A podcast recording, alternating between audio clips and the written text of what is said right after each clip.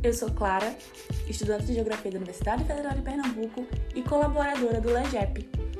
Estou aqui hoje para trazer mais um artigo da revista de Ensino de Geografia Recife, dessa vez no volume 2, número 2, do ano de 2019.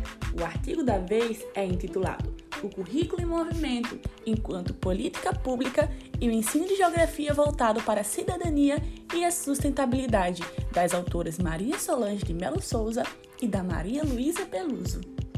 O artigo visa discutir a importância de ações pedagógicas que trabalham os conhecimentos geográficos de maneira interdisciplinar, explorando os seguintes temas transversais, como cidadania, diversidade e sustentabilidade. Legal, né? A discussão ainda visa apresentar uma análise de documentos como o Currículo e Movimento das Escolas Públicas e o Projeto Político-Pedagógico de Carlos Mota, ambos do Distrito Federal. Além disso, o artigo também vai apresentar uma rica revisão bibliográfica relacionada às temáticas das políticas públicas voltadas para o ensino, voltadas para o ensino de geografia. Você vai mesmo de deixar de ler esse artigo por culpa da nossa revista? Não vai mesmo, né? Então, corre para acessar nossa revista e ler todo esse material por completo, além de outros artigos que trabalham também a temática.